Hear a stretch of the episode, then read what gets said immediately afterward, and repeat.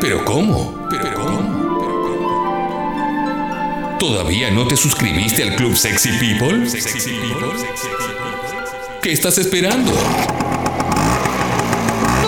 ¿Qué estás esperando? Metete en congo.fm, mira todos los beneficios que tiene ser parte del club y suscríbete ahí mismo. Club Sexy People.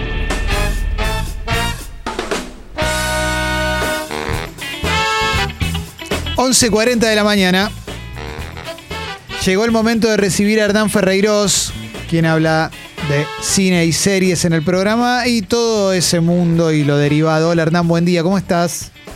¿Qué tal? ¿Cómo va? ¿Cómo están todos? Bien, qué, Hola, Hernán. qué falso esto, ¿no? Estuvimos hablando cinco minutos recién fuera de aire. Sí, pero sí, sí. No importa. Pero bueno, corre, corre- si no queda muy mal educado, ¿no? Empezar a hablar sin saludarse. Sí, sí, sí, es verdad, es verdad. Es poco Son cortés. Esas convenciones que hay que respetar. Totalmente, totalmente. Eh, hoy vamos a hablar de. Vas a hablar de varias cositas que, que está bueno. Hoy, hoy se corre un poquito de eje la columna eh, en comparación con las anteriores y me, me interesa y me parece piola. Así que cuando quieras, arranquemos.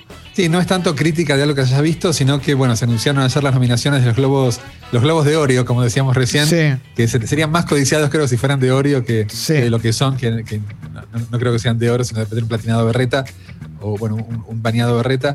Pero bueno, son los segundo, segundos premios más importantes de, de Hollywood después de los Oscars. Son llamados la antesala del Oscar, porque en teoría predicen los Sí. ganadores de esos otros premios. En realidad, eso no es tan así.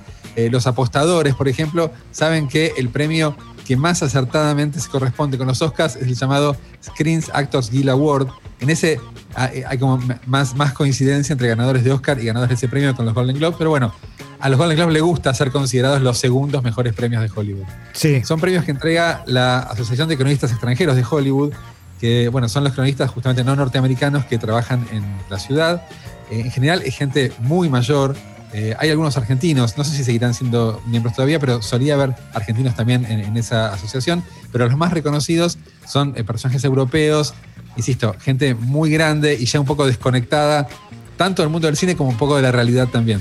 Eh, me gusta eso de desconectar de la realidad, pero los argentinos, eh, ¿qué, qué, qué- qué tipo de argentinos? ¿Era tipo Carlos Iacaluga de Aptra o.? La, la verdad, no, no, no los recuerdo. Eh, Pensé buscarlos antes de, de Sí. nombrar esto porque no tenía el dato y después no lo hice, pero creo que hay un par de argentinos que son miembros de, de esta asociación.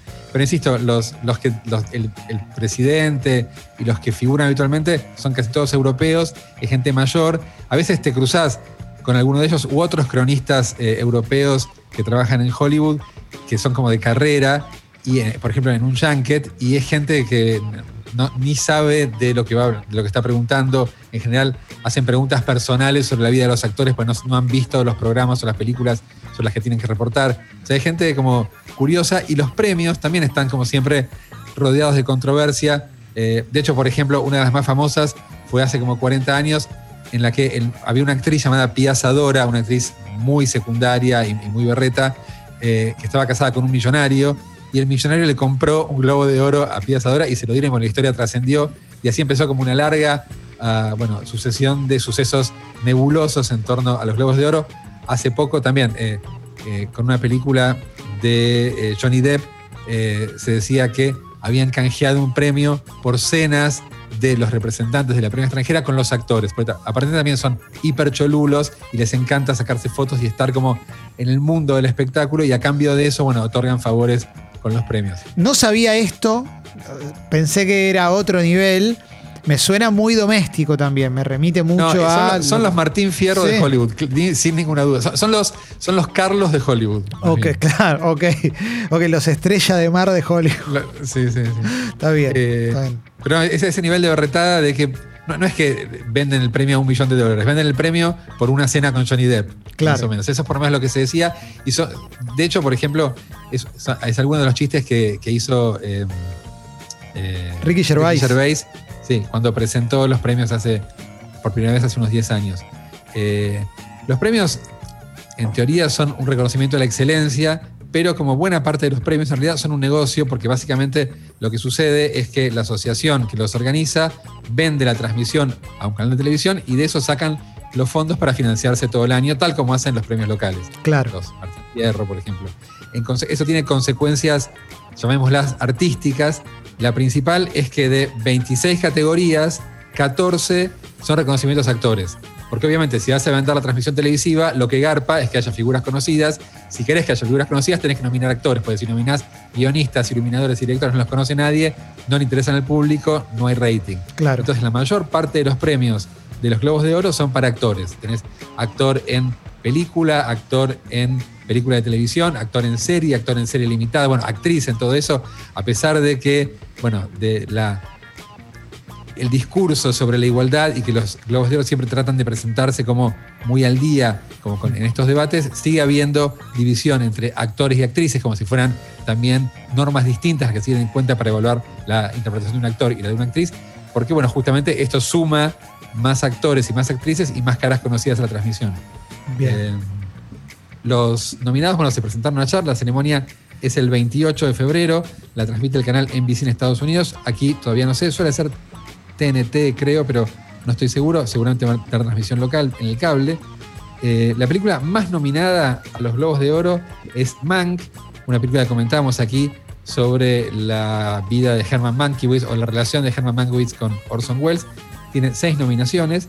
Y la segunda es El juicio de los siete de Chicago, también, bueno, la película Sí.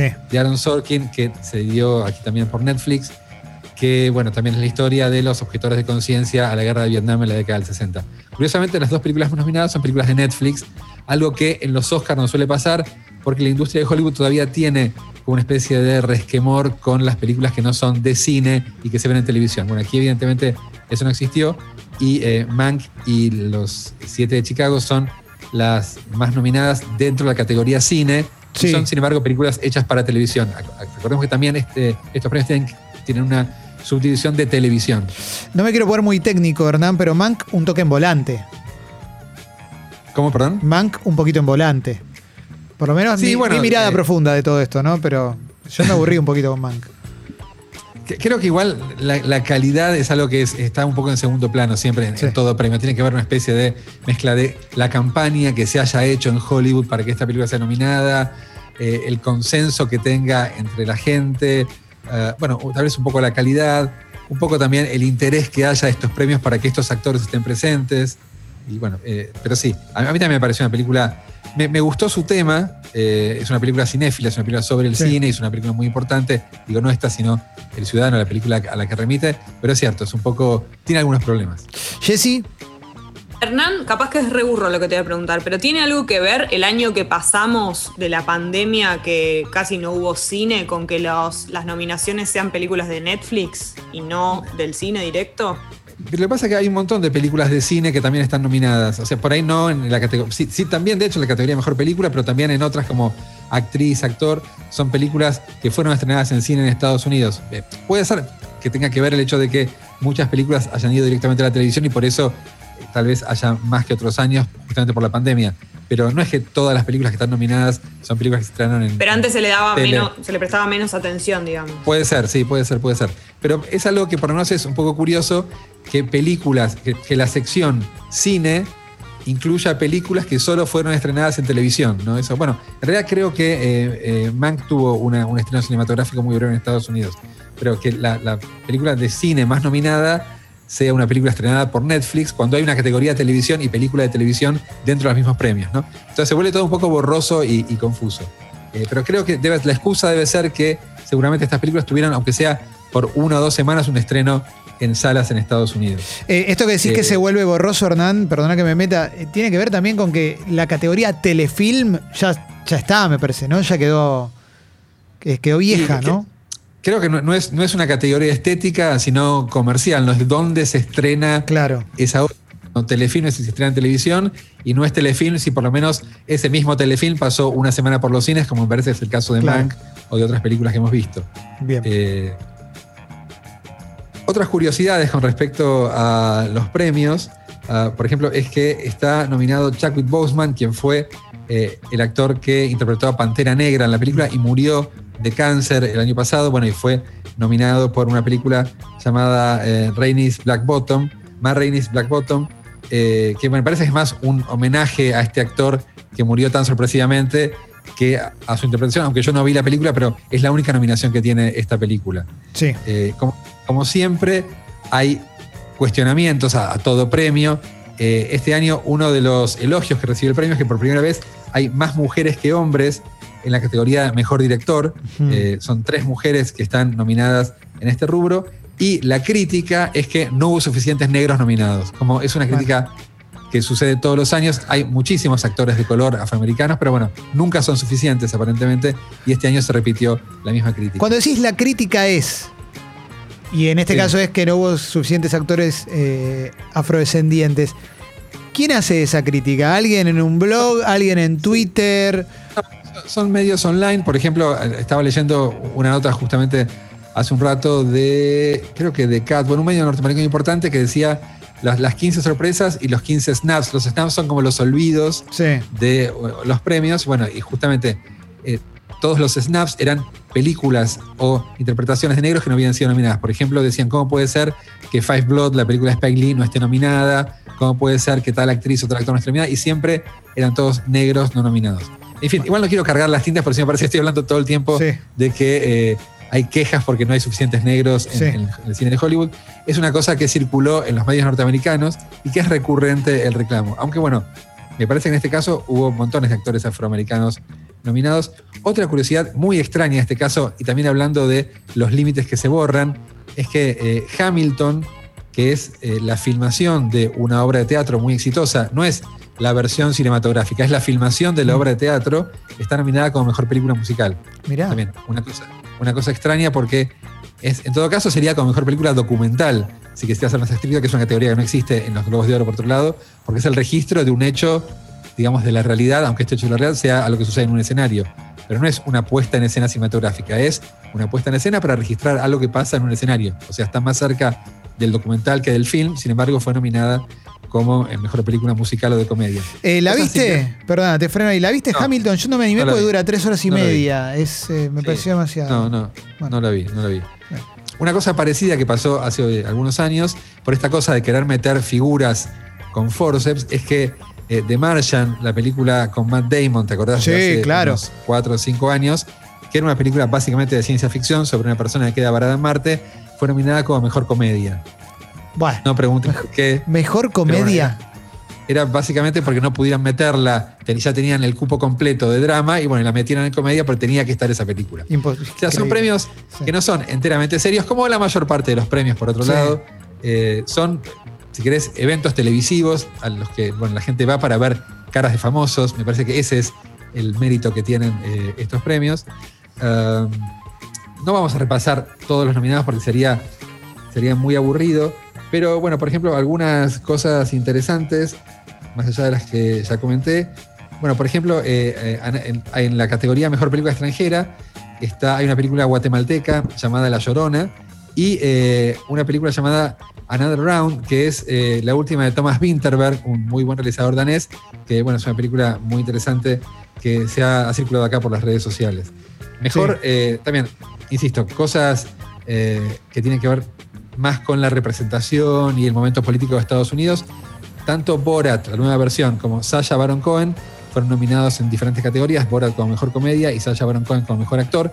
Y me parece que esto tiene que ver mucho más con el manifiesto antitrumpismo de Sí. Borat y eh, lo que hicieron con Giuliani, que es un personaje detestable, pero bueno, le hicieron una especie de cama mostrándole como, mostrándolo como intentando abusar de una actriz que se suponía que era menor de edad.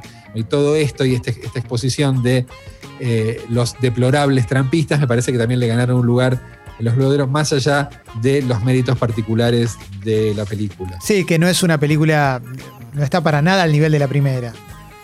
Yo creo, creo que no, creo que es una película muy mediana. A mí me pareció un poco antipática, pero bueno, es una cuestión personal. Sí. Pero me parece, insisto, que tiene más que ver la nominación con el momento político que con los valores de, de la película. Y eso es lo que pasa mucho también en los premios, ¿no? Muchas veces los premios importantes, los Oscars sobre todo, se convirtieron más en una especie de, eh, de, de vidriera de la representatividad de minorías o del lugar de las mujeres que de el mérito, que también es una cosa muy cuestionable y polémica, ¿no? Cuando una película es mejor que otra, no hay un criterio absoluto para saberlo y en general todo el tiempo estamos diciendo que las mejores o las más nominadas no son buenas películas, pero claramente a diferencia, si uno compara los premios actuales con premios de hace 15 o 20 años atrás, la idea de que haya representatividad de minorías está muchísimo más presente en quienes son nominados de lo que estaba tiempo atrás. Sí.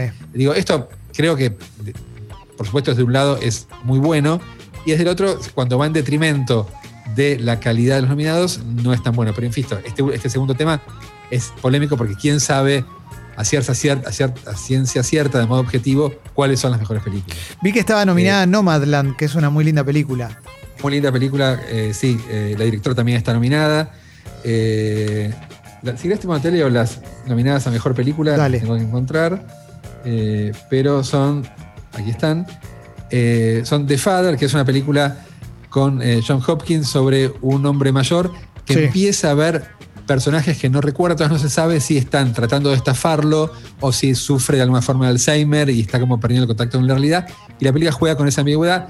Es un guion de Christopher Hampton, quien es un eh, dramaturgo británico muy bueno. Escribió, por ejemplo, una de las versiones de Las Relaciones Peligrosas, un muy buen guionista. Está Mank también, y está también nominado como guionista el padre de David Fincher póstumamente. Bueno, No Man's Land, la que vos decías, la película con Frances McDormand. Una película llamada Promising, Young Women, ah, perdón, Promising Young Woman, que es la historia de una mujer que decide vengarse de todos los hombres que le hicieron daño en su vida, también bueno, dirigida por una mujer, y El juicio de los siete de Chicago, la película de Aaron Sorkin. Eh, Que está buenísima.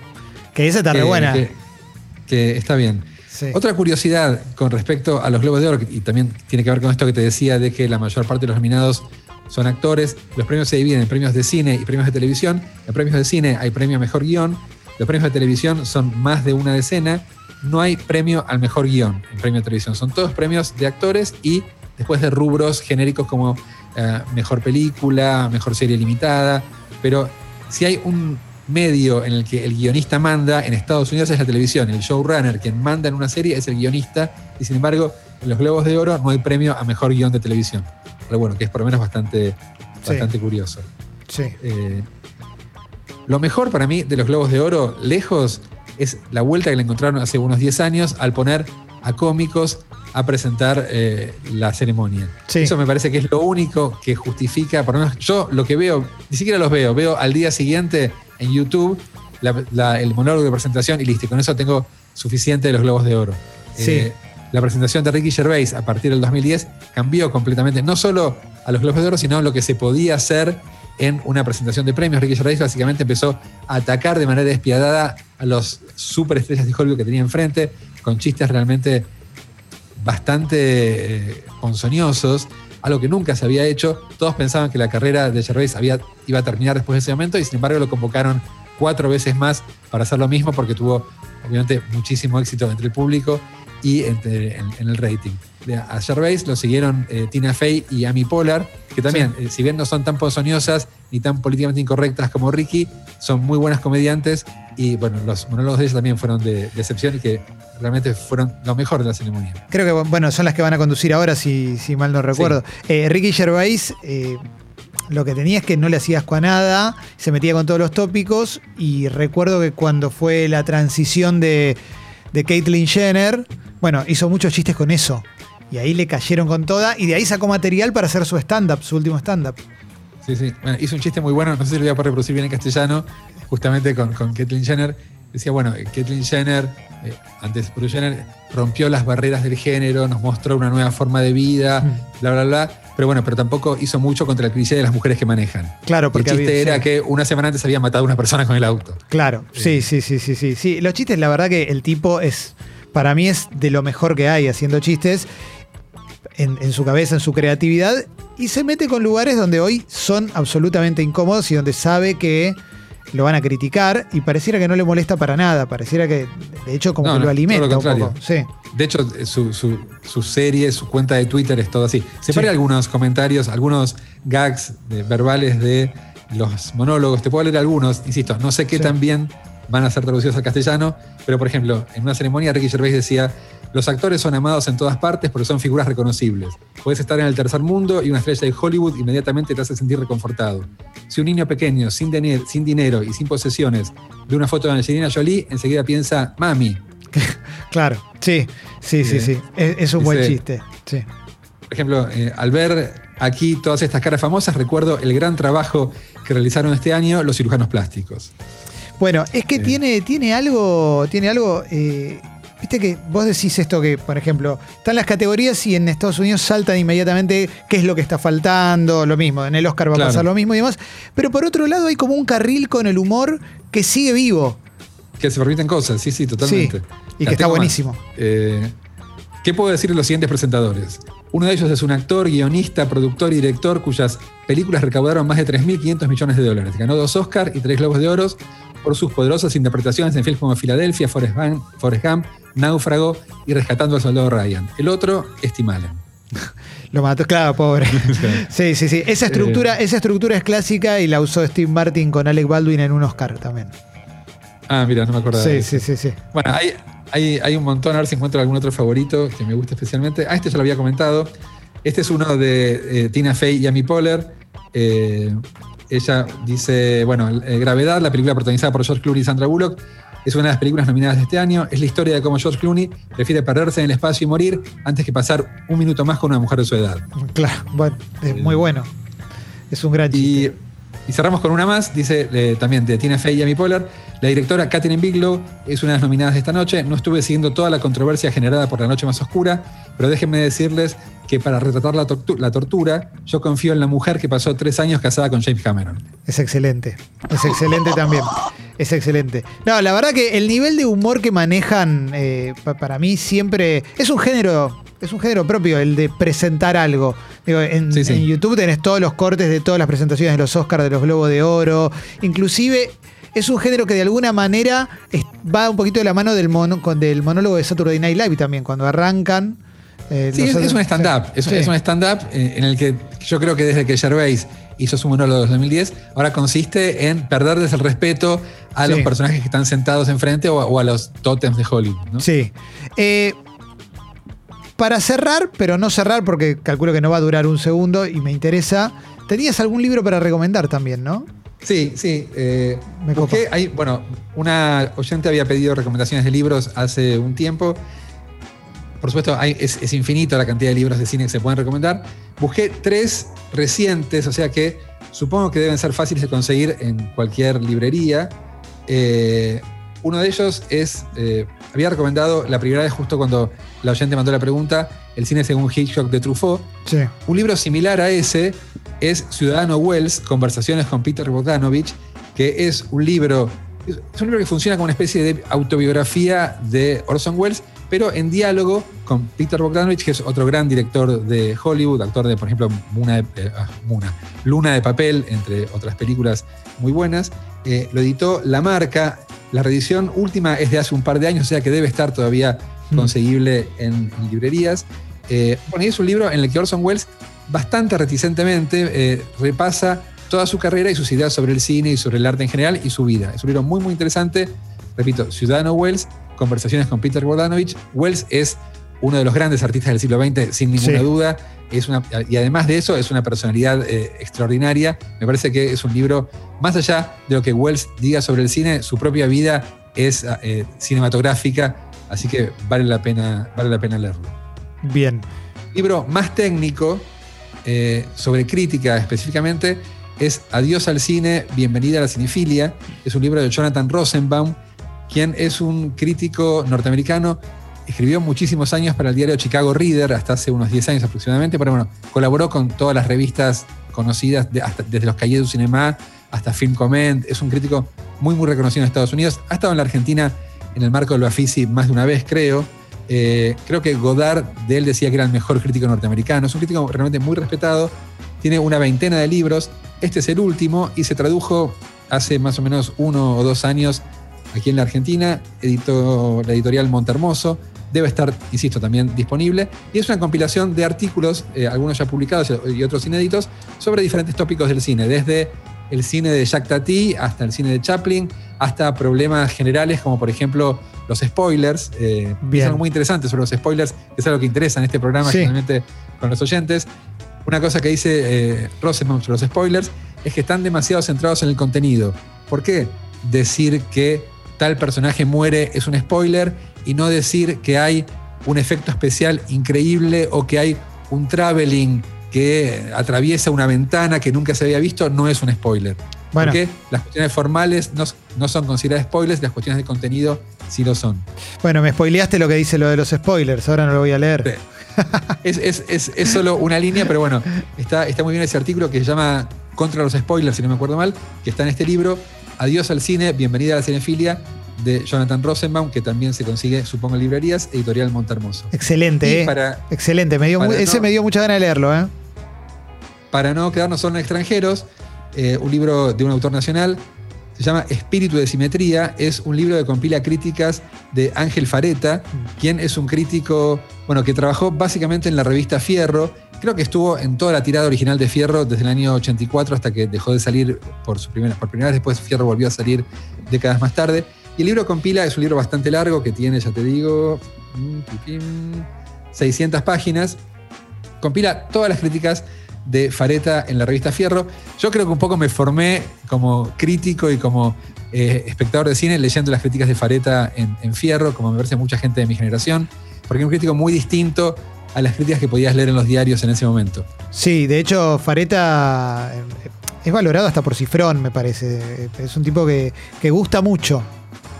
Creo que si Fareta, bueno, después de retirarse como crítico, dejar de publicar por lo menos en, en medios masivos, creo que se dedica a hacer talleres y dar cursos privados y creo que Cifrón participó de algún curso Sí. con Fareta. Creo que Gustavo Malajovic, que bueno, que es un colega eh, y guionista de, de los simuladores también, y bueno, creo que era- Fareta participó en el momento de, de- de ese mundo de creación de los simuladores, o por lo menos ellos participaron de algún eh, taller de Fareta. Yo no lo conozco personalmente, es un personaje curioso. De hecho, hace pocas semanas se comentaba una cosa que había puesto en Twitter. eh, le preguntaban si leía las cosas que se, decían sobre él y su respuesta fue, Messi seguramente no lee las cosas que se dicen sobre él, yo tampoco. O Excelente. sea, es un personaje que tiene, en todo caso, la autoestima muy bien ubicada. Eh, le preguntaban sobre eh, qué otros poemas recomendaba, aparte de los de Borges, dijo los propios. Es un personaje, qué sé yo, con aristas, pero no importa porque lo que uno está haciendo en este caso es leer lo que escribe y no eh, convivir con el personaje. Eh, y como crítico decía, es, era bastante distinto de lo que se podía leer en diarios en ese momento. Las críticas son críticas de películas del momento, de la década del 80, y también sobre películas historias, películas, historias, perdón, películas históricas, clásicas, o cosas que le interesaban a Fareta, que también tenía un, un gusto muy determinado y defendía específicamente a un determinado grupo de, de actores y directores a rajatabla. Básicamente lo que se llamó el New Hollywood o el nuevo cine norteamericano, directores como, bueno, Brian De Palma es uno de sus favoritos sin ninguna duda. Eh, y todo también como ese grupo eh, de Ma- Martin Scorsese, De Palma, Paul Schrader, son como sus, sus favoritos. Y en particular, bueno, Paul Schrader, que es también un crítico muy importante, Sí. en un libro que se llama El estilo trascendental en el cine, que me parece que es una gran influencia en los escritos de, de Fareta. Pero bueno, son básicamente críticas, quien quiera leer muy buenas críticas de cine de la década del 80, está este libro Espíritu de Simetría de eh, Ángel Fareta, un crítico argentino, que también se publicó el año pasado, creo, o hace un par de años, y debe estar seguramente todavía disponible en librerías.